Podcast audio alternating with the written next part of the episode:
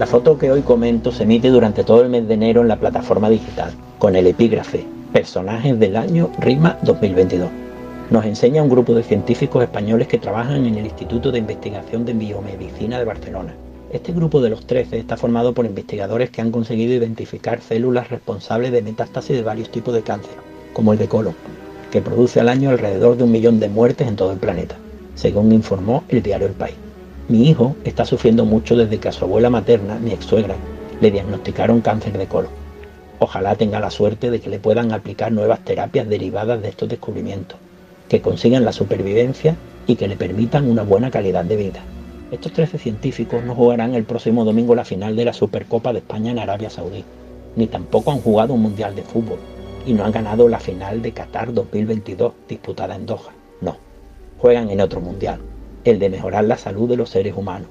El Mundial de la Salud se ha jugado este año en España y la final se ha celebrado en Barcelona.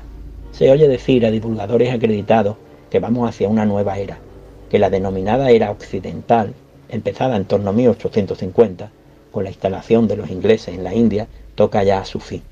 Ahora parece que se nos avecina una era con supremacía oriental, donde la gigantesca China parece despertar y cumplir la profecía de Napoleón en el nuevo mundo que se nos avecina siempre consuela que se siga celebrando el Mundial de Fútbol.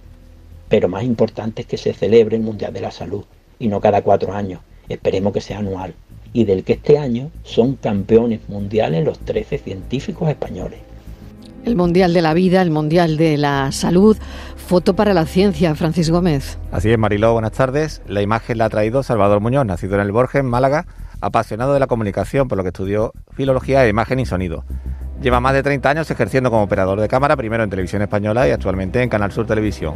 Colabora con sus fotografías con la plataforma digital RIMA, que es una red IP local de información masiva que se dedica a pequeñas empresas y a fomento del comercio local.